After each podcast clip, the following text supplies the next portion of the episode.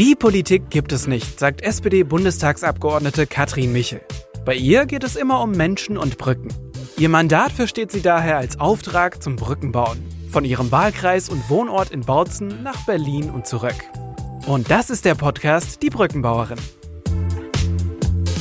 Liebe Frau Michel, Sie haben in Ihrer letzten Bundestagsrede ein wunderbares Zitat von Harry Ford, Henry Ford benutzt zum Thema Zeitverschwendung. Erinnern Sie sich daran? Ja, ich habe das natürlich mit Bedacht gewählt, weil es wirklich so ist. Ne? Zeit kann man am leichtesten verschwenden und es fällt auch gar nicht gleich auf, obwohl Zeit für uns alle so kostbar ist und für uns alle begrenzt. Mhm. Denn wir alle sind nur für eine begrenzte Zeit auf diesem Planeten. Keiner von uns weiß, wie groß diese Zeitreserve ist. Und deshalb ist es mir auch so wichtig, persönlich, dass die Zeit, die ich habe, dass ich die eben nicht verschwende, sondern aufwende, um Sachen auf den Weg zu bringen, um gute Sachen zu bewirken. Das ist so meine Einstellung zur Zeit. Und deswegen reden wir heute über Ihre Zeit, und zwar über Ihre Zeit in Berlin und bei den Sitzungswochen und über die Zeit im Wahlkreis, die sich ja so aufteilt im Laufe des Jahres. Und der Aufreger, warum Sie dieses Zitat benutzt haben, war in der Tat, dass eine, ja, ich sag mal, eine Scheindebatte geführt worden ist. Es ist Ihnen ja auch immer ein Anliegen zu sagen, lass uns über die Sachen reden, die jetzt uns nach vorne bringen und nicht äh, rückwärts gewandt, was ist alles wann, wo 1900 nach dem Krieg schiefgelaufen. Äh, da müssen wir nicht mehr alles groß aufarbeiten und lass uns da nicht die Zeit verschwenden, sondern so eine Sitzungswoche und die Zeit im Plenarsaal effektiv nutzen. Und jetzt würde mich das mal interessieren, wenn wir also von diesen Sitzungswochen reden, wie so eine Woche ganz konkret bei Ihnen ausschaut. Ja, das kann ich sehr gerne tun, denn in der Tat interessiert das ganz viele Bürgerinnen und Bürger, ich werde doch ganz oft darauf angesprochen, die können sich das so gar nicht recht vorstellen. Die denken, ich bin immer in Berlin. Und da sage ich, nein, nein. Äh, grundsätzlich wechseln wir immer eine Woche Berlin und eine Woche hier im Wahlkreis. Und in der Tat, die Sitzungswochen sind natürlich in ihrer Art sehr besonders.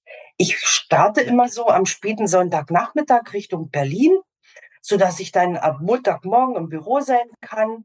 Und wir schleichen, sage ich jetzt mal so langsam in die Woche ein. Ich habe ja ein Team in Berlin, das heißt, ich muss mit denen natürlich viele Absprachen treffen, ähm, uns vorbereiten, was kommt die Woche auf uns zu, welche Themen werden uns sozusagen äh, beschäftigen. Da ist es ganz wichtig. Und so, zum Abend zu treffen wir uns auch schon in den Landesgruppen. Also es gibt im Prinzip, je nachdem, wo wir herkommen, unterschiedliche Landesgruppen. Es gibt natürlich die kleine Landesgruppe Sachsen zum Beispiel, wo alle sächsischen Abgeordneten der SPD äh, sich treffen. Aber wir haben auch die Landesgruppe Ost und da haben wir im Prinzip alle ähm, Abgeordneten aus dem Ostteil der Republik und das sind 49 und äh, versuchen auch da genau unter unserer Maßgabe, wir haben zu vielen Themen besonderen Zugang.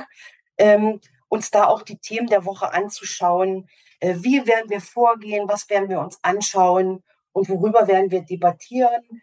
Und ja, das ist so der, der Montag. das heißt, am Montag selber sind noch keine Sitzungen im Plenarsaal, Richtig. sondern der Montag ist ein Vorbereitungstag auf die Sitzungen, ja. die kommen. Das ist in der Tat so. Äh, wir beginnen äh, mit der Präsenzpflicht dann am Dienstag, weil da gehen die Vorbereitungen weiter und man trifft sich am Vormittag schon in diversen Arbeitsgruppen. Arbeitsgruppe bedeutet, dass jeder Ausschuss, den es gibt im, im Bundestag, dass der sozusagen jeweils nach Fraktion sich aufteilt und daraus eine Arbeitsgruppe bildet, die sich auch wieder sozusagen auf den Hauptausschuss vorbereitet. Also ganz genau wieder schaut, welche Berichterstattungen haben wir die Woche, welche Themen werden debattiert, manche auch nicht.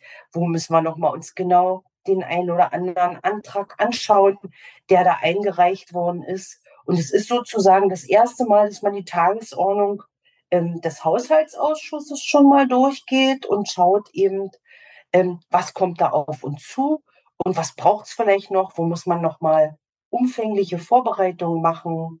Genau, das ist so der, der Dienstagvormittag und das geht dann weiter, dass wir uns um die Mittagszeit rum, gerade für die SPD kann ich da sprechen, in unterschiedlichen Strömungen treffen und äh, genau das weiterarbeiten. Also es gibt innerhalb der SPD drei Strömungen. Das ist die parlamentarische Linke, das sind die Netzwerker und der Seeheimer Kreis.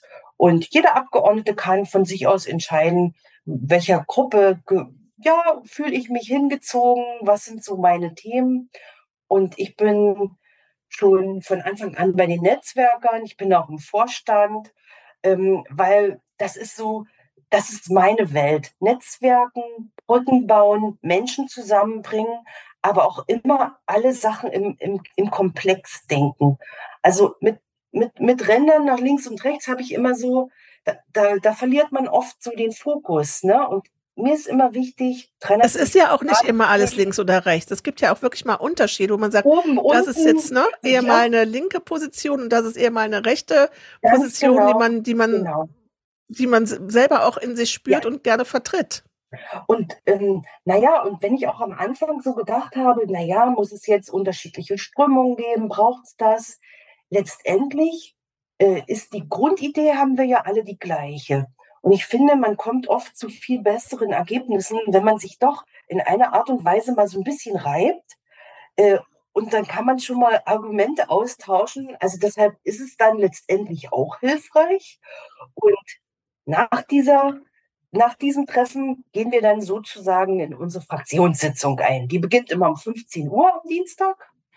Und da gucken wir mit der ganzen Fraktion, mit der Fraktionsspitze, da sind alle unsere Ministerinnen und Minister von der SPD da. Olaf Scholz ist ganz oft bei uns zu Gast. Äh, der Parteivorstand ist da, also Lars Klingbeil, Saskia Esken, sodass wir uns auch da nicht nur um die Themen, die da die Woche auf uns zukommen, natürlich intensiv bemühen, aber eben auch immer die aktuelle Lage besprechen, ähm, und das ist natürlich sehr, sehr wertvoll für uns alle.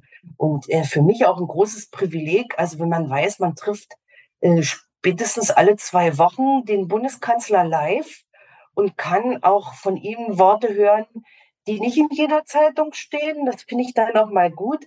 Aber das ist für uns sehr wichtig als Abgeordnete, dass wir da unsere, unsere Kräfte bündeln und uns auch ganz gezielt dann auf den Rest der Woche vorbereiten, wo es dann ja im Plenarsaal für die Öffentlichkeit auch zugeht. Denn da können ja auch die Bürgerinnen und Bürger der Debatte zuhören ne? und folgen. Und ja, das ist wichtig. Also das heißt, wir sind jetzt immer noch nicht bei den eigentlichen Sitzungen, sondern wir sind bei den Vorbereitungen. Und ich würde gerne zu diesen beiden Punkten, zu dem Dienstagmittag und dem Dienstagnachmittag, gerne nochmal in einer weiteren Folge, wir sprechen ja nochmal im Podcast zusammen, da würde ich gerne nochmal drauf eingehen, weil bei den Strömungen habe ich gedacht, die treffen sich einmal im Jahr zum Spargelessen. Ich wusste gar nicht, dass es das in jeder Sitzungswoche gibt. Und bei den Fraktionssitzungen ist es ja so, dass es immer heißt, ist ja so das, was in, in, in jeder Comedy-Show, in jeder Satire, aber auch in jedem Kommentar so, da wird nicht kommuniziert. Ja, es wird nur nicht immer alles via, via Live-Ticker kommuniziert. Ja, ja. Sondern sie haben sehr wohl in den Sitzungswochen die Gelegenheit, mit den Fraktions, ja, in der Fraktion mit den Vorsitzenden aus Partei und Fraktion sich auszutauschen und auch Sachen außerhalb der Tagesordnung ja, zu fragen. Ja, genau. Das machen wir sehr gern. Das machen wir mal separat. Und jetzt geht dann dieser äh, Tag äh, zu Ende und ich könnte mir vorstellen, in Ihrem Büro ist ganz schön was los, weil wenn Sie zum Beispiel dann äh, am Mittwoch eine Rede halten in einem der Ausschüsse, dann gilt's ja auch die Zeit. Wir sind wieder beim Thema Zeit, die Zeit einzuhalten, die Sie sprechen ja. dürfen. Das ist ja.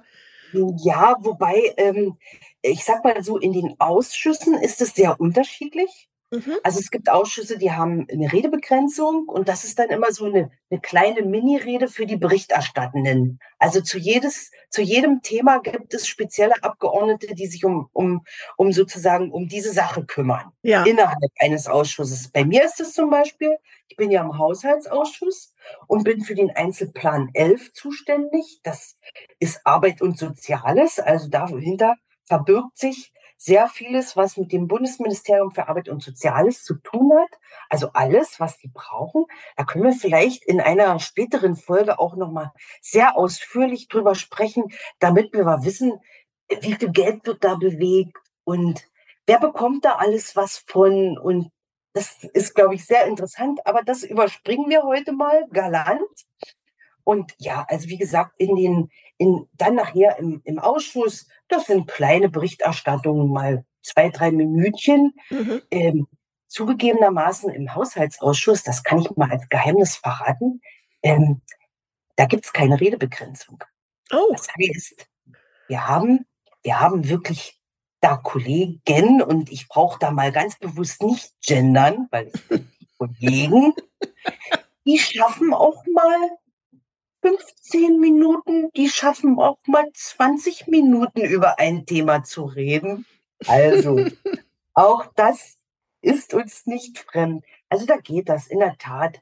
Wenn wir wissen, wir haben eine Rede die Woche, dann wird die, ja, dann wird die in der Tat schon Dienstag auf den Weg gebracht und dann nimmt die so Gestalt an, von Tag zu Tag, je nachdem, an welchem Tag ich reden muss. Ich glaube, wenn ich mich recht erinnere, habe ich in der Vergangenheit meist entweder Donnerstag oder Freitag gesprochen. Das heißt, okay. ich hatte immer noch ein bisschen Zeit.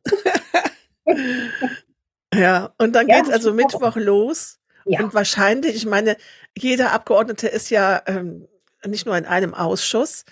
Äh, das heißt, diese Arbeitskreise, die dazu auch stattfinden, die laufen ja parallel zu den Sitzungen im Plenarsaal. Ja, ja, ja, ja, in der Tat. Und das ist ja das, was die, die Menschen dann, die schalten den Fernseher ein und denken, hoppla, wo sind die denn alle? Sind die Kaffee trinken oder gehen die spazieren? Und das ist in der Tat so, wie Sie es beschreiben, das ist die große Krux, ne? dass wir eben parallel, denn die richtige Arbeit findet natürlich in den Ausschüssen statt, Dort werden Gesetze auf den Weg gebracht. Dort wird der Haushalt nachgebessert. Ähm, da werden Entscheidungen getroffen. Da bekommt man auch mal Gäste, auch ne, die, wo man sich mit anderen trifft. Und deshalb ähm, gibt es bei uns die Regelung, dass sozusagen die Zeit von Mittwoch bis Freitag an den Tagen, wo sozusagen die Plenardebatten stattfinden, jeder Abgeordnete bei uns ganz genau weiß, ähm, wann muss ich wo sein? Sprich, wann muss ich wirklich in Präsenz da sein? Ähm, wann habe ich Rufbereitschaft? Dann muss ich sicherstellen, dass ich in 10 bis 15 Minuten im Plenum bin, wenn dringende Abstimmungen anstehen. Auch das muss man gewährleisten. Und manchmal hat man auch frei. Also ja. da ist das wirklich so eingeplant. Und das wird einfach über alle Fraktionen hinweg gibt es die Vereinbarung, dass immer nur ein, ein bestimmter Prozentsatz an Abgeordneten anwesend sein muss. Das wird geprüft. Das kann man, man sieht im Fernsehen, wenn, wenn, wenn man beobachtet, geht manchmal jemand vor mit entweder mit einem Tablet oder mit so einer Klatte und legt es bei der Präsidentin hin. Und dann gucken die so nach. Das heißt, die führen in der Tat Anwesenheitslisten und dann wird es immer geprüft. Und das genau. ist dieser berühmte Sitzplatzwechsel, wenn es dann so zwischen den Tagesordnungspunkten heißt, bitte nehmen Sie den Sitzplatzwechsel zügig vor. Also der, der Sitzplatzwechsel, ja, der hat damit zu tun. Ähm, der ist aber auch wirklich, wenn das Thema gewechselt wird, weil das kommt noch ja. hinzu, egal ob man Präsenzpflicht hat oder nicht.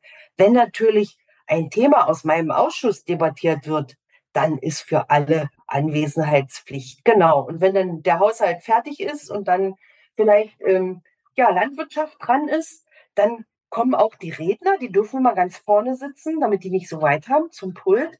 Und deshalb gibt es dann immer so diese, diese ja, Wanderungsbewegung, möchte ich es jetzt mal so nennen. Genau, ja. Ja. Und ähm, nochmal zur, zur Anwesenheit. Ähm, es ist auch wirklich jeder Fraktion überlassen, wenn sie Mehrheiten im Plenum anzweifelt. Das ist natürlich überwiegend die Opposition, ne, wenn die sagt, oh, die Ampel hat jetzt ähm, keine vermeintliche äh, Mehrheit an Leuten, die da sitzt bei Abstimmung. Dann gibt es den berühmten Hammelsprung, den kann sozusagen jede Fraktion anmelden. Und wenn der ausgelöst wird, gibt es ein Signal. Dann haben die Abgeordneten, die noch nicht im Plenarsaal sind, die zum Beispiel Rufbereitschaft haben, in 10 bis 15 Minuten zum Plenarsaal flitzen können. Und dann werden die Türen sozusagen verschlossen und dann wird gezählt. Ja. Und das ist ja manchmal ganz schön, also knapp, ne? Also je nachdem, wo das Büro der Abgeordneten ist, geht es jetzt gar nicht darum, dass ich irgendwo in einem Café im weiß ich nicht, äh, äh, in der in Tat, in der Tat. Sitze, sondern ich bin ja. ja. schon mal von meinem Büro aus ein bisschen was unterwegs. Ne? Das ist richtig. Also äh, auch da sage ich immer zu denjenigen, die nachfragen, wir als Abgeordnete haben ja die Möglichkeit, Bürgerinnen und Bürger nach Berlin einzuladen. Ich lade die immer alle ein. Also ich sage, melden Sie sich. Ich habe äh, vier Fahrten im Jahr äh, wozu sozusagen äh, Menschen aus meinem Wahlkreis kommen können, damit die diese Wege mal selber erlaufen können. Und dann Sollen die mal alle ein Schrittmesser, an, einen Schrittzähler äh, anziehen dabei? Das ist nicht so trivial, weil in der Tat sagen viele, na ja, als Abgeordnete ist ja, sie sitzen ja bestimmt den ganzen Tag. Da sage ich, 10.000 Schritte schaffe ich mindestens. Mhm. Das ist so das Minimum. Ja. Das sind normale Tage. Also die Wege sind recht weit und, und auch unsere Kolleginnen und Kollegen, äh, welche sitzen unter den Linden, ja. die haben es wirklich am weitesten. Die müssen was laufen, also, ne? Die haben, ja. Jetzt wird doch immer gesagt, ach, da gibt es diese, diese ganzen Lobbyisten, die in Berlin sind und die versuchen, sich mit ihnen zu vernetzen und auf die Bundestagsabgeordneten einzuwirken in den Sitzungswochen. Ähm, wenn Sie aber ja so eine volle Agenda haben, wann haben denn diese Lobbyarbeiter überhaupt Zeit, an Sie ranzukommen? Und ist das wirklich so schlimm, wie das manchmal beschrieben wird? Oder ja, ist das nicht auch für Sie wichtig? Ähm, oder wann machen Sie diese Netzwerkarbeit, um auch an Informationen ranzubekommen? Also einleitend, Sie haben es jetzt schon, schon fast gesagt, es ist, Lobbyismus wird oft negativ dargestellt. Mhm. Abgeordnete brauchen natürlich Meinung. Als Abgeordneter muss man allerdings aufpassen, dass man sich nicht nur eine Meinung anhört. Das heißt, das habe ich als Betriebsrätin gelernt, wenn man ein Problem auf den Tisch bekommt, immer den 360-Grad-Blick. Dass man einfach guckt, na, wo sind die Stakeholder, wer ist mit dran beteiligt, dass man so diesen weiten Blick und dann muss man halt mit mehreren sprechen. Mhm. Und ähm, das machen wir auch und das ist in der Tat sehr herausfordernd. Ähm, das kann sein, dass ähm, ja Institutionen, also Lobbyismus kann man ja total weit fassen. Auch Gewerkschaften ähm, sind in der Tat Lobbyisten, ähm, dass die zu parlamentarischen Frühstücken einladen. Die gehen dann schon um acht los. Okay, jetzt weiß ich, warum ja. Sie angeboten haben, wir können Vorgespräche ab sieben Uhr machen. ja, in der Tat. Also da beginnen wir dann auch schon mal um acht, wenn uns dieses Thema sehr wichtig ist und ob da das THW kommt. Ähm, also auch so wertvolle Begegnungen. Ähm, ja, da treffen wir uns dann schon mal um acht. Mhm. Dass wir dann quasi um neun pünktlich ins Plenum wechseln können. Oder eben, wir nutzen die späten Abendstunden, wenn unser Sitzungsplan das zulässt. Also wenn ich quasi äh, keine Präsenz habe und keine Rufbereitschaft, oder ich habe Präsenz und es ist ganz wichtig, dann suche ich mir jemanden zum Tauschen, das machen wir auch. Dann tauschen wir unsere Dienste quasi. Und dann geht ein anderer Kollege für mich in den Plenarsaal und ich kann zur Veranstaltung gehen. Ja. Oder andersrum. Ja. ja. Ja, das hört sich, und dann ist das freitags wann zu Ende?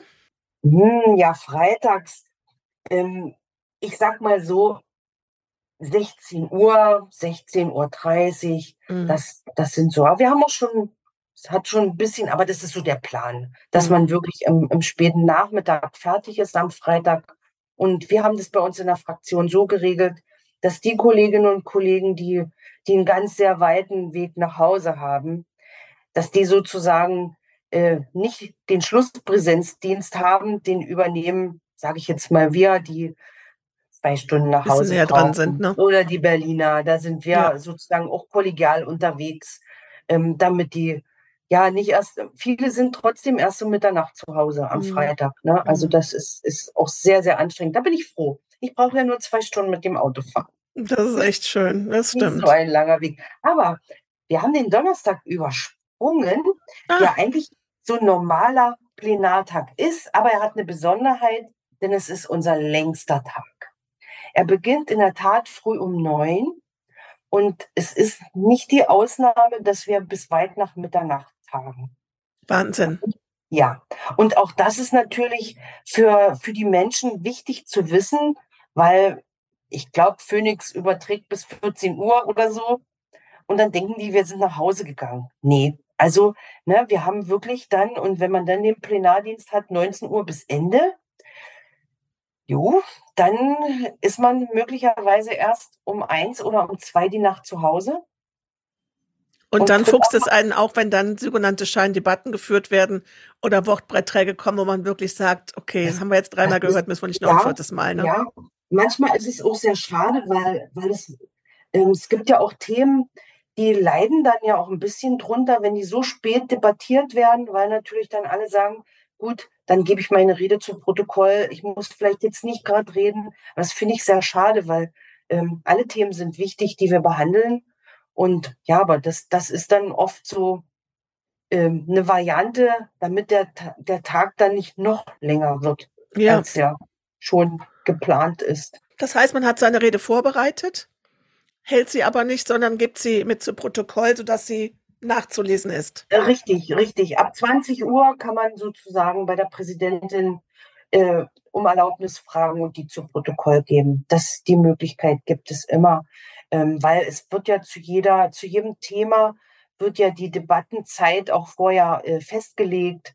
Also, dass man weiß, ne, ja, wir müssen jetzt vielleicht nicht 50 Minuten debattieren, sondern ein Redner pro Fraktion. Manche halten es ein, manche nicht, aber das ist dann so eine Variante, damit eben das nicht ganz so ja. lange. Weil ich habe viele Tage, da ist, bin ich wirklich Donnerstag um acht morgens im Büro und dann nach Mitternacht zu Hause und das ist natürlich unheimlich anstrengend. Es ist ja auch, kann mir auch keiner sagen, dass das noch gut ist. Ne? Also das irgendwann lässt ja die körperliche, die geistige ja. Aufnahmefähigkeit nach. Da ja. kann ich mir noch so viel Wasser und Studentenfutter mitnehmen. Ähm, irgendwann ist ja auch mal Feierabend. Ja. Ist das denn, ähm, stimmen Sie sich da in den Fraktionen ab, zum Beispiel jetzt auch was diese Reden angeht, dass Sie sagen, im Vorfeld schon, ich werde diesen Aspekt und äh, beleuchten und darauf intensiver eingehen und äh, ein Kollege von mir aus der Fraktion wird dann einen anderen Punkt in seiner Rede äh, näher beleuchten, sodass sie dann auch sagen können, okay, jetzt entscheiden wir, welche Rede wird gehalten, wird, welche wird zu Protokoll gegeben oder hm, ist das keine da kann, Abstimmung untereinander? Also es gibt, es gibt kein Gesetz für alle. Es gibt welche, die machen das. Es gibt welche, die machen es eher nicht. Das ist sehr unterschiedlich. Ich finde es immer sehr gut, weil dann, wenn man die Debatte verfolgt, dann denkt man manchmal schon auch als Zuschauerin, ähm, ja, die erzählen ja alle dasselbe. Ne? Also so mhm. nach der Devise, die hätten sich vielleicht auch abstimmen können. Also wie gesagt, das ist jedem äh, wirklich frei überlassen und es ist auch jedem Abgeordneten oder jeder Abgeordneten völlig freigestellt, was sie redet. Also da ist niemand, der sich vorher eine Rede anschaut ja. oder die abhakt oder abnickt, sondern das ist, also das, da kann ich mich das noch ist, wenn eine freiwillige, freiwillige Abstimmung und Koordination, die ja auch nochmal Zeit kostet. Richtig, dann eher, eher thematisch, aber ja. ähm, weil ich kann mich erinnern, als ich wirklich, ich war ja, glaube ich, drei Wochen im Bundestag oder zwei, da bekam ich schon den Anruf, hast du Lust, deine erste Rede zu halten? Ah, ich hatte natürlich Lust und dann habe ich mich aber damit beschäftigt und dann war ich sehr verwundert, weil ich dachte auch, na, Mensch, ich bin doch hier neu und dann äh, interessiert es letztendlich niemandem, was ich da so rede. Aber ja, es ist so. Und das ordnet vielleicht für den einen oder anderen auch mal eine Rede ein, die gehalten wird. Das ist halt die Meinung des Abgeordneten. Mhm. Das finde ich auch nochmal einen wichtigen Aspekt, weil genau zwischen einzelnen Abgeordneten, zwischen Fraktionsmeinungen sind ja auch nochmal Unterschiede und das darf und muss ja auch sein, dass auch innerhalb einer Fraktion verschiedene Meinungen, verschiedene Standpunkte sind. Ja. Gibt es denn, wie ist denn das jetzt, das ist bestimmt auch ein Thema, was die, was die Hörer interessiert, wenn vom sogenannten Fraktionszwang bei den Abstimmungen gesprochen wird? Wollen wir doch gleich, bevor wir möchte auf jeden Fall mit Ihnen auch nochmal in Ihr Wahl, Ihren Wahlkreise reisen heute. Ja, auf jeden Fall. Aber lassen Sie uns da gerade noch was zu diesem, äh, zu diesen, zu diesen unterschiedlichen Arten der Abstimmungen sagen. Ja, das ist ja, ich will nicht sagen, in, in eine Art Mythos, die uns immer, immer verfolgt. Letztendlich ist jeder Abgeordnete ähm, sich selbst verpflichtet. Also das darf mich niemand dazu zwingen. Das wäre fürchterlich, wenn es jemand gäbe, egal wie der heißt, äh, der mich dazu zwingt, anders abzustimmen, als meine eigene Meinung ist. Also diesen Anspruch sollte auch jeder und jede Abgeordnete haben. Ähm, natürlich gibt es Empfehlungen. Es gibt Empfehlungen von denjenigen, die zum Beispiel dieses Gesetz auf den Weg bringen. Ist natürlich klar. Und wir haben uns ja im Vorfeld mit denen schon auseinandergesetzt. Das heißt, die Entscheidung, ob ich für oder gegen etwas stimme, die fälle ich ja nicht zehn Minuten bevor die Abstimmung da ist. Also vielleicht macht es jemand, aber ich nicht, sondern genau in dieser Vorbereitungszeit, die ich vorhin beschrieben habe. Also, dass wir ja oft über Wochen, manchmal sogar Monate Gesetze, wichtige Entscheidungen auf den Weg bringen, darüber debattieren und sich in diesem Prozess schon entscheidet, habe ich Probleme, kann ich dem zustimmen oder eher nicht? Und wenn ich da, ja, da kann ich mir überall Hilfe holen, kann nochmal mir was erklären lassen. Und in der Tat, wenn ich letztendlich sage, aus bestimmten wichtigen Gründen, die mich betreffen, die ähm, als Abgeordnete, aber auch in meinem Wahlkreis, ich kann dafür nicht stimmen, dann ist das so. Und gibt es unterschiedliche Abstimmungen schriftlich mündlich? Ähm, in der Tat gibt es unterschiedliche Abstimmungen. Man hat es oft, dass Gesetze in zweiter und dritter Lesung per Akklamation im Plenum abgestimmt werden. Das sieht man oft. Auch der Haushalt. Ne? Dann ähm, wird immer die zweite, da wird das Handzeichen und dann müssen nochmal sich alle von den Plätzen erheben, damit man wirklich sieht, aha, das ist wichtig. Aber es gibt auch namentliche Abstimmung. Namentliche Abstimmung muss man sich so vorstellen, da kann im Prinzip jede Abstimmung kann zur namentlichen Abstimmung ähm, beantragt werden. Das kann auch jede Fraktion beantragen. Das reicht. Also wenn eine Fraktion sagt, bei diesem Thema, zum Beispiel Impfpflicht war der Klassiker, da wurde namentliche Abstimmung beantragt und dann kann man im Nachtrag nachvollziehen, wie hat jeder einzelne Abgeordnete abgestimmt. Das wollen ja viele dann im Nachhinein wissen. Und da haben wir solche Karten, die sind, sind ähm, aus Plastik und sehen so ungefähr wie eine Scheckkarte aus und die haben einen Strichcode und die steckt man in eine Urne rein und wo genau gesehen wird, aha, Abgeordnete XY hat äh, Rot für dagegen, Blau für dafür, Weiß für Enthaltungen reingelegt und dann funktioniert das und äh, man kann es nachvollziehen. Und es gibt auch noch wirklich schriftliche Abstimmungen, wo wir mit Wahlausweis uns Wahlunterlagen holen, ähnlich wie bei einer normalen äh, Wahl und man Namen sozusagen wählen kann. Das ist für bestimmte Gremien und das gibt es einmal schriftlich offen, aber auch schriftlich geheim. Also wir haben einen Ort, wo richtig Wahlkabinen sind und da wird dann der Wahlvorschlag nochmal in den Umschlag gesteckt. Zum Beispiel, äh, wenn man einen Stellvertreter für die Bundestagspräsidentin wählt. Das ist immer geheim und schriftlich. Oder ähm, ja auch in dem Gremium, in, in, dem ich drin bin, das Bundesfinanzierungsgremium, da muss man wirklich ähm, auf diese Art und Weise wirklich gewählt werden. Mhm. Ja. Mhm. Ja, verstehe. Also das sind, ist ja auch nochmal eine komplexe Thematik und die vielleicht auch das ein oder andere auch mal taktisch eingesetzt werden muss, um zu, wird, um zu sagen, hier, dann wollen wir jetzt aber auch wissen, wer Ross und Reiter ist und auch dann im Nachgang ja. darüber sprechen. Ja, ähm, ja, man hat es auch oft bei wirklich diffizilen Themen, ja. ne? Eben, wie ich es schon benannt habe, oder wenn es gerade auch um, ähm, sage ich jetzt mal, Einsätze in anderen Ländern geht, wo es um Militär geht. Also wirklich, wo man ja wirklich sehr diffizil das wissen möchte und das finde ich auch völlig in Ordnung. Jetzt, äh, aber das, das ist ja im Grunde, das ist auch in Ordnung, aber es ist natürlich so, man hat ja dann, jetzt kommen wir schon im Grunde genommen genau über diese Frage in den Wahlkreis. Das heißt, ich habe ja in meinem Wahlkreis vielleicht eine Meinung kommuniziert, gesagt, wie ich mich bei der Abstimmung verhalten werde. Mhm. Dann bin ich im, in der Sitzungswoche, mhm. lausche der Debatte, denke mir, ah, das Argument, das überzeugt mich und stimme vielleicht anders ab, als ich es in der Woche zuvor auf einer Sitzung in meinem Wahlkreis, ja, ja. auf einer Veranstaltung in meinem Wahlkreis mhm. gesagt habe. Mhm. Mhm. Wie verhält es sich denn damit? Ähm, mir persönlich ist es noch nie passiert. Ich möchte nicht ausschließen, dass es vielleicht mal kommt, aber ich bin, ich bin da Profi genug. Also da hat mir auch meine Erfahrung als Betriebsrätin, als Aufsichtsrätin immer geholfen. Ähm, dass man nicht alles ausplaudern muss. Und ähm, wenn es wirklich in der Tat so ist, also gerade zum, äh, zur Impfpflicht, kann ich mich erinnern, da bin ich, glaube ich, täglich gefragt worden, wie entscheidest du dich denn? Und ich war wirklich bis zwei, eine Woche davor unentschlossen. Und dann habe ich das auch so kommuniziert, dass ich immer gesagt habe, ich bin immer noch in der Findungsphase. Es ist sehr schwierig für mich. Ich habe sowohl Pro als auch Contra. Ich kann es noch nicht sagen. Und als ich es dann mich entschieden hatte, dann habe ich das auch so kommuniziert. Und das wird ja auch sehr gern von den ähm, Zeitungen genutzt, ähm, dann gerade bei so Sachen wie Impfpflicht oder äh, dergleichen mehr. Da, da da werden die Abgeordneten dann schnell mal mit Ross und Reiter genannt in der Zeitung, wie sie mhm. dann abgestimmt haben. Mhm. Und dann ja, kriegen das auch alle Menschen mit. Ich würde das jetzt ähm, aus meiner Sicht als etwas Positives äh, bewerten, wenn Sie mir sagen würden, ich bin noch unentschlossen, würde sagen, wow, das ist eine reflektierte Frau. Äh, lass ihr die Zeit, ist gut, dass sie sich, dass sie das noch abwägt. Äh, wird das auch von den, von ihren Wählern so ähm, gesehen oder gibt es dann da so Sachen, wie kann man denn sowas noch nicht wissen und wofür haben wir dich denn gewählt? Ähm, tatsächlich ähm, habe ich das noch nicht erlebt.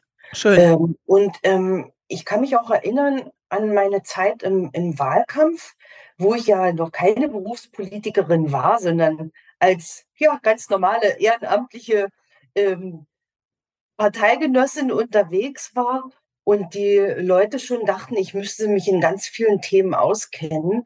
Und auch da habe ich das immer sehr offen kommuniziert. Ich habe immer erklärt, ähm, welchen Status ich aktuell habe und dass das ein Thema ist, mit dem ich mich noch nicht genug auskenne, um entweder eine Meinung zu haben, aber da ging es eher so um Erklärungen. Und ähm, ich bin halt immer damit sehr offen umgegangen immer ehrlich geblieben und ich glaube, das ist das, was die Leute wirklich honorieren. Also mhm. das hat, haben mir viele wiedergespiegelt, dass die gesagt haben, das finden wir sehr wertvoll und das finden wir auch gut, dass sie mit dem Wort ähm, vorsichtig umgehen und das auch kommunizieren, wenn sie entweder was nicht wissen oder noch nicht entschieden sind. Also ich habe damit nur positive ähm, äh, Rückmeldungen erlebt. Ja. In der Tat.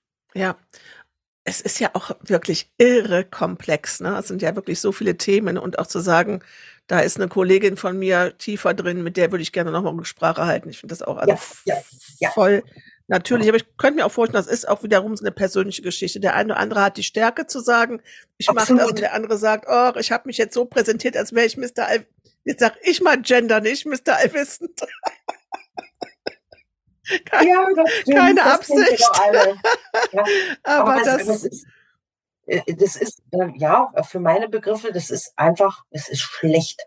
Weil es gibt jemand mhm. eine falsche Information oder eine Halbinformation mit auf den Weg und äh, trägt zu einer Meinungsbildung bei, die vielleicht nicht die richtige ist. Und dann wird ja gerne auch ähm, verallgemeinert, dann ist es nicht der oder die Politikerin XY, die das mal so gemacht hat, sondern dann sind wir wieder, dann ist es wieder die Politik. Ne? Das wollen wir ja vermeiden. Ja, und jetzt haben wir ja bei Ihrem Wahlkreis, der ist ja recht groß, haben wir ja schon drüber gesprochen. Aber ich habe ja in meinem Wahlkreis auch die unterschiedlichsten Interessen und auch die unterschiedlichsten ähm, kommunalen Verbände, die auch vielleicht schon mal in sich Themen abgestimmt haben und Ihnen das dann mit auf den Weg geben. Jetzt würde ich gerne mal diese Sitzungswoche, also wir sind jetzt Freitagabend, Sie sind irgendwann zu Hause angekommen. Ich hoffe, dass das, äh, das war eine Woche, dass es ein Wochenende war, wo auch Ihr Mann vom Schichtdienst ein bisschen frei hatten. Sie haben ein schönes Wochenende hinter sich. Aber wahrscheinlich sind Sie auch das ein oder andere Mal schon wieder samstags und sonntags auf, äh, im Wahlkreis unterwegs. Auf jeden Fall und da auch in unterschiedlichen Rollen, weil ich bin ja auch die Co-Vorsitzende der SPD in Sachsen und da kommt natürlich noch ein weiteres Feld dazu. Wir haben Parteitage, wir haben Treffen und die finden natürlich entweder abends oder am Wochenende statt und da bin ich dann auch schon mal unterwegs. Nicht immer, aber mhm. ja, aber auch das macht Spaß und aber Montag starte ich dann immer in die Wahlkreiswoche sozusagen. Genau. Und in Ihrem Wahlkreis gibt es auch ein Wahlkreisbüro oder sogar in Ihrem Fall zwei? Es gibt sogar drei. Drei? ja, also ich habe ein, ein, eins in Bautzen, ich habe eins in Hoyerswerda und ich habe ein kleines noch in Kamenz, hier wo ich wohne. Genau. Also die drei Büros ähm, bespielen wir und ich sage deshalb das Kleine in Kamenz, weil hier ist niemand, kein Mitarbeiter, keine Mitarbeiterin okay. vor Ort. Das, ne, das sind Sie dann. Da sind Sie die Mitarbeiterin. Das bin ich dann, genau. Aber in Hoyerswerda und in Bautzen habe ich jeweils eine Mitarbeiterin, einen Mitarbeiter, die sozusagen, ja, das Bürgerbüro am Laufen halten. Genau. Gibt es da auch Bürgersprechstunden, dass Sie sagen, Absolut. in den sitzungsfreien Wochen bin ich da und man kann ja, mich ja, ohne ja, Termin ansprechen? Also wir haben das so, dass wir ähm, das etabliert haben, dass wir Dienstag, Mittwoch, Donnerstag sind immer Bürgersprechstunden in jeweils einem der Büros. Mhm. Und ähm, da kann man ohne Termin hinkommen, weil wir haben hier und da mal freie Timeslots. Aber besser ist es, ähm, man meldet sich vorher an, beziehungsweise wir haben äh, schon von Anfang an meiner Abgeordnetentätigkeit, habe ich das so gehalten, dass wenn mich Bürgerinnen und Bürger oder Vereine oder Unternehmen etc. pp aus meinem Wahlkreis oder auch aus dem Betreuungswahlkreis Görlitz im Übrigen ähm, anschreiben, dass ich die immer zum persönlichen Gespräch einlade, weil das ist extrem wichtig. Meine Mitarbeitenden hatten am Anfang immer ein bisschen Angst, weil da waren manche Briefe sehr nun nicht so wertschätzend geschrieben und ich habe immer gesagt, genau die, wenn die sich trauen, will ich mit denen sprechen. Und ähm, da sind wir immer schon gut ausgebucht. Also es klappt wunderbar. Und die Themenvielfalt ist irre. Ist wirklich irre. Ähm, also von aktuellen Themen natürlich der Krieg treibt alle um. Und ob das bei dem einen der Wohngeldantrag ist, der nicht auf den Weg kommt, oder einer, der keine Arbeit findet, oder wie, wie können wir am besten die, die, diejenigen, die Asylsuchenden, die zu uns kommen, jetzt in der angespannten Lage? Wie kriegen wir die trotzdem noch am besten untergebracht oder versorgt? Dann kommt ein Zahnarzt, der sagt, ach, ich habe Probleme mit meinem Mitarbeiter, der kommt aus Syrien und dessen Berufsabschluss wird nicht anerkannt. Können Sie da vielleicht unterstützen? Oder letztens war jemand bei mir, ähm, der war früher mal Bürgermeister und ist ein glühender Hobbyimker geworden und der hat zum Beispiel einen, einen Menschen aus Kleinbautzen sozusagen gefunden, der im 17. Jahrhundert gelebt hat, der ganz viel quasi wie, wie, wie eine Imkerwissenschaft vorangetrieben hat. Das haben die jetzt gefunden. Also so wertvolle Sachen aus, aus, aus, aus früheren Jahrhunderten. Oder ich habe in, in Kleinwelger in, in, in, in Ensemble von von alten Häusern, die von der Herrenhuter Brüdergemeinde abstammen, die sozusagen, den konnten wir Fördermittel überreichen, die konnten jetzt das Dach neu machen. Also Ach, wie was für eine Vielfalt, Verein, was für eine Vielfalt. In Sportverein, der in die wo die Turnhalle gerade abgebrannt ist, oder also es ist wirklich, es ist die pure Vielfalt und wir sagen auch wirklich, es ist, wir, wir nehmen jedes Thema auf und ehrlich gesagt, für mich ist das ein, ein so großartiger Gewinn, mit, mit diesen Menschen sprechen zu dürfen, weil es hat ja jeder wieder einen anderen Blick. Und das kann ich alles wieder mit nach Berlin mitnehmen. Das heißt, nach so einer mhm. Wahlkreiswoche sind meine Satteltaschen voll. ja, aber auch, aber eben auch mit Themen, wo ich sage, oh, damit habe ich mich jetzt noch nicht beschäftigt, aber ich kenne einen Fachpolitiker. Ne? Das genau. nehme ich damit. Dann haben wir ja so die Dauerthemen bei uns Strukturwandel und Infrastruktur und Eisenbahnlinien. Oder zum Beispiel, diese Woche war ich unterwegs ähm, mit Gewerkschaftern zusammen und Betriebsräten, weil wir haben bei uns ähm, Unternehmen wie Alstom und Waggonbau Niski, die bauen ähm, Güterwaggons und Schienenfahrzeuge und da, müssen, da geht es denen gar nicht so gut oder die sind in Tarifverhandlungen. Dann gehe ich auch vor Ort und sage, das unterstütze ich, weil das ist wichtig, weil wir wollen ja Arbeitskräfte sichern für die Zukunft. Also, wie gesagt, die Themenvielfalt nimmt kein Ende und das zeigt mir wieder, wie großartig unser Wahlkreis ist. Mhm. Und dass er eben nicht das Bild darstellt, was viele aus den Medien haben, sondern dass wir so divers sind. Die Sorgen habe ich vergessen. Natürlich ja. in ganz speziellen Themen. Es ist irre. Und jetzt, äh, das heißt, wir haben jetzt gerade darüber gesprochen, es gibt den Austausch mit den Bürgern. Jeglicher Couleur, jeglicher Fragestellungen, ja. alles, ja. was da ansteht. Dann haben wir die, äh, die einzelnen äh, Ortsparteien, wo sie ja wahrscheinlich auch das ein oder andere Mal das sind ja auch ihre Unterstützer, dass sie sich auch ja. mal bei einer Ortsparteitag, bei einem Ortsparteitag oder bei einer Sitzung setz, äh, blicken lassen von der Ortspartei, um zu sagen, ich berichte mal aus Berlin, erkläre mal, warum wir uns so und so entschieden haben. Aber dann gibt es ja zum Beispiel auch nochmal, und es gibt wahrscheinlich ja auch, gehört ja auch dazu, Veranstaltungen, wo es heißt, wir laden die Frau Bundestagsabgeordnete ein, ein Jubiläum, äh, ja. eine Firmeneröffnung, wo es ähm, auch ihre Neue Aufgabe ist, zu sagen, sich blicken zu lassen, ja? Ja, ja. Ähm, und dann haben wir aber ja auch noch die einzelnen Bürgermeister, die ja nicht immer alle zu ihrer Partei gehören. Wie, wie, wie schaut es denn damit aus? Wie, ist, wie findet denn dieser Austausch statt mit den Menschen äh, in der Region? Nicht SPD, nicht ihre eigene Partei, die aber ja auch Anliegen haben. Äh, genau. Also da habe ich auch quasi gleich zu Beginn äh, meiner Tätigkeit ein Großprojekt gestartet. Das heißt, ähm, ich habe mir vorgenommen, ich lade mich bei allen Bürgermeistern, Bürgermeisterinnen meines Wahlkreises ein und das sind 57. Wow. Also eine ganze Stange, ne? Und wir haben auch einen neuen Landrat, den war ich übrigens gestern besuchen. Aber äh, genau das mache ich. Also das findet auch in den Wahlkreiswochen statt, dass ich sozusagen ja immer so jede Woche drei bis vier Bürgermeister versuche zu treffen mit denen zu sprechen, ihre Herausforderungen in ihrer Gemeinde zu hören, äh, natürlich auch Sachen aus Berlin sozusagen Fragen zu beantworten. Und das ist natürlich auch großartig. Und wir haben jetzt schon überlegt, wir werden wahrscheinlich nächstes Jahr eine eine Fahrt zum Bundestag organisieren, nur mit Bürgermeistern. Ach, das finde ich super.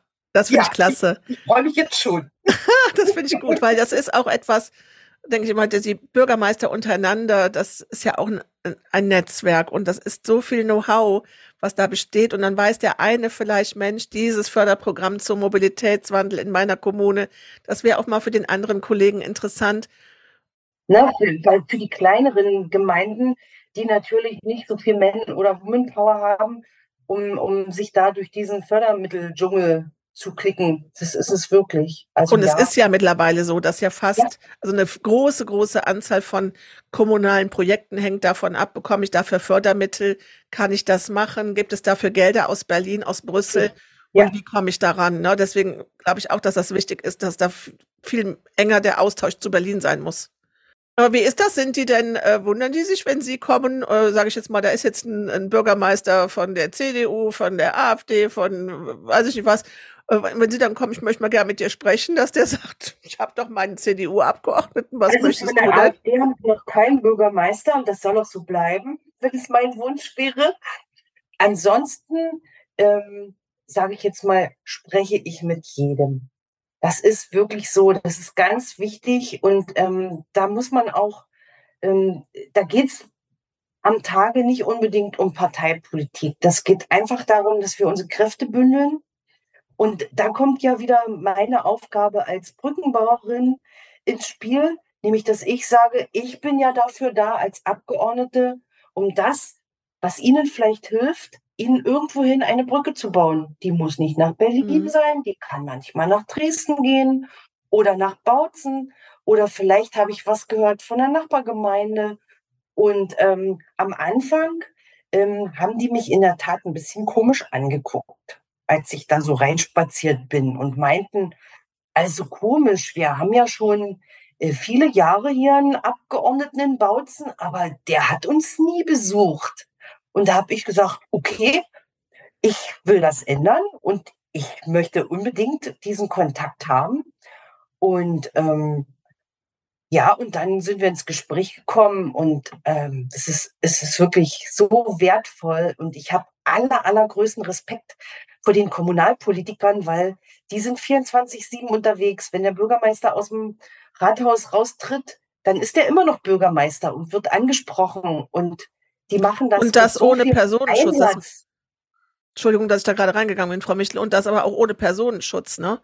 Also ja. das ist ja auch was, die werden auf alles angesprochen und nicht nur die Bürgermeister werden angesprochen, sondern auch die Lebenspartner und Partnerinnen werden angesprochen. Die gehen einkaufen und dann also wenn es was harmloses ist, heißt es, ich habe wieder ein Knöllchen bekommen, aber es gibt ja durchaus auch andere Anfeindungen. Ja. Und ähm, deswegen, ich finde das einen ganz wichtigen Punkt, dass wir auch so ein bisschen Werbung machen wir vielleicht auch noch mal in der Folge ähm, dieses Berufsbild, äh, Kommunalpolitik schmackhaft zu machen. Es gibt dieses ja. Netzwerk der jungen Bürgermeister und Bürgermeisterinnen ja. und ich finde das äh, großartig, wenn eben da auch junge Menschen sagen, Mensch, komm, ich möchte das, das ist mein Berufswunsch und ich möchte mich da einbringen, aber eben auch nochmal zu erzählen, wo ist so der Unterschied und was sind das für Herausforderungen und eben auch mal so mhm.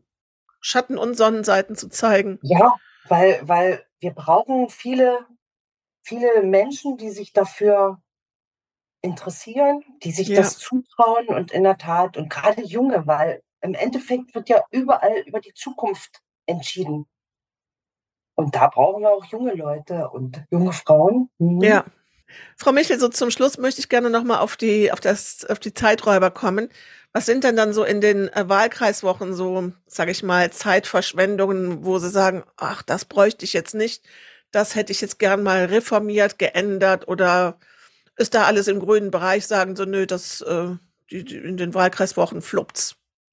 Der größte Zeiträuber in den Wahlkreiswochen sind die Dimensionen, die ich mit dem Pkw zurücklegen muss. Also ich habe es beim Stellen der Frage gerade gedacht, wahrscheinlich sagen Sie jetzt der Stau. Es ist definitiv, es ist weniger der Stau, es ist einfach, ne, wenn man die Strecke äh, über eine Stunde von einem, also man, man kann nicht immer alle so hinbekommen, dass man von Nachbarort zu Nachbarort fährt und da fährt man halt von Radelberg nach Wilden oder von Wittichenau äh, bis nach Kunewalde und da ist man nicht nur in unterschiedlichen Gegenden unterwegs, von so einer flachen Teichlandschaft hin in, ins Oberland, ne, wo es schon mal ein bisschen bergig sein kann. Das ist in der Tat, und das ist auch das, was mich persönlich stresst, weil ich möchte immer gerne pünktlich sein. Also ich finde es eine Sache des Respekts, dass man auch zum Termin pünktlich ankommt. Und da bin ich manchmal unterwegs ein bisschen gestresst und trotzdem fahre ich nicht schneller als die Polizei erlaubt. Uh. Toll. Oh, Frau Michel, ganz herzlichen Dank für diesen, für diese Einblicke. Und da sind jetzt schon wieder so viele Themen aufgeploppt für die, für die nächste Folge, weil wir möchten gerne auch nochmal hier den Aufruf machen ähm, an alle Hörer, dass ihr Wünsche, Themen, über die wir im Podcast einmal sprechen sollen, dass ihr die äh, an Frau Michel schickt. Es gibt äh, auf Social Media über die Wahlkreisbüros, über die Website die Möglichkeit, ähm, sich dort auszutauschen und Anregungen reinzugeben. Denn, äh, wie Sie gesagt haben, Sie möchten nicht nur über die Themen sprechen, die Sie im Kopf haben, sondern auch über das sprechen, was halt für die Hörer und für die Abonnenten, die wir ja auch schon reichlich haben, interessant ist. Ja, das ist mir wirklich sehr wichtig, denn äh, gerade wenn es auch an die Arbeit im Bundestag, wenn wir uns so einen Ausschuss mal näher anschauen, glaube ich, äh, würde ich mich sehr über Fragen freuen, um da das ein oder andere Detail vielleicht mal rauszukramen. Und äh, Wissen hat ja noch nie geschadet. Und schon steht das Motto für die nächste Folge.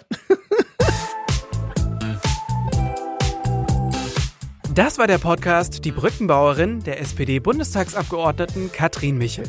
Wenn Ihnen der Podcast gefallen hat, abonnieren Sie uns gerne auf einer der Podcast-Plattformen.